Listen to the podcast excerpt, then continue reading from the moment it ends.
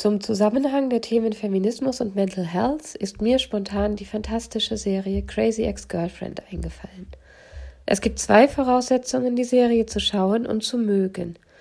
Du musst eine gewisse Menge an Fremdscham aushalten können und vor allem musst du Musical-Serien mögen. Auf Wikipedia wird die Serie unter anderem unter den Genres Black Comedy, Cringe Comedy und Musical gelistet.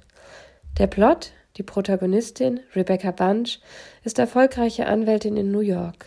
Zufällig trifft sie ihren Highschool Summercamp Ex-Freund Josh und beschließt daraufhin, ihre Zelte in New York abzubrechen und ihm nach West Covina, Kalifornien, zu folgen.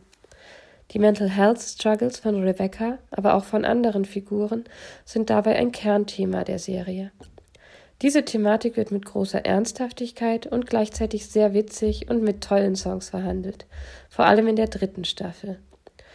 Olja Alvir schreibt im Missy Magazine, kein TV-Format zeigt das Leben mit Depressionen und Mental Health Struggles so realistisch und empathisch wie Crazy Ex-Girlfriend.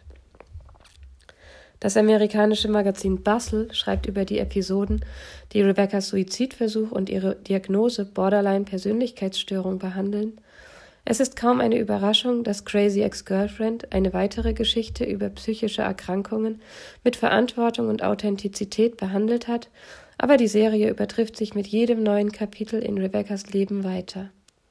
Diese Episode dient als erfrischender Augenöffner über die Realität des Lebens mit einer psychischen Erkrankung, ohne jemals stereotyp oder klischeehaft zu werden. Psychology Today hat den Umgang der Serie mit Mental Health Themen ebenfalls anerkannt und gelobt. Auch die Fans der Serie wurden dazu inspiriert, sich an Diskussionen über psychische Erkrankungen zu beteiligen, insbesondere in Bezug auf soziale Stigmata und die Behandlung dieser Krankheiten, zum Beispiel auf Social Media. Es gibt noch so viele weitere Themen, die die Serie aufgreift und auf erfrischende Weise verhandelt. Von weiblicher Sexualität über Elternschaft, Abtreibung, Menstruation, Blasenentzündungen, Familien, sexuelle Orientierung, Body Image, Freundinnenschaft und so weiter. Den Macherinnen Rachel Bloom, die auch die Hauptdarstellerin ist, und Aline Brosh McKenna war es sehr wichtig, dass der Cast divers ist. Es gibt homo- und bisexuelle Charaktere und biracial Couples. Rachel Bloom dazu. Alles andere, was ich ab jetzt tue. Ich würde es über Menschen machen wollen, die divers, gay, trans sind. Denn das sind Geschichten, die noch nie zuvor erzählt wurden. Und Amerika ist ein Schmelztiegel von Einwanderern und ich glaube nicht, dass das genug Beachtung findet im Fernsehen. Die vier Staffeln der Serie gibt es auf Netflix zu sehen.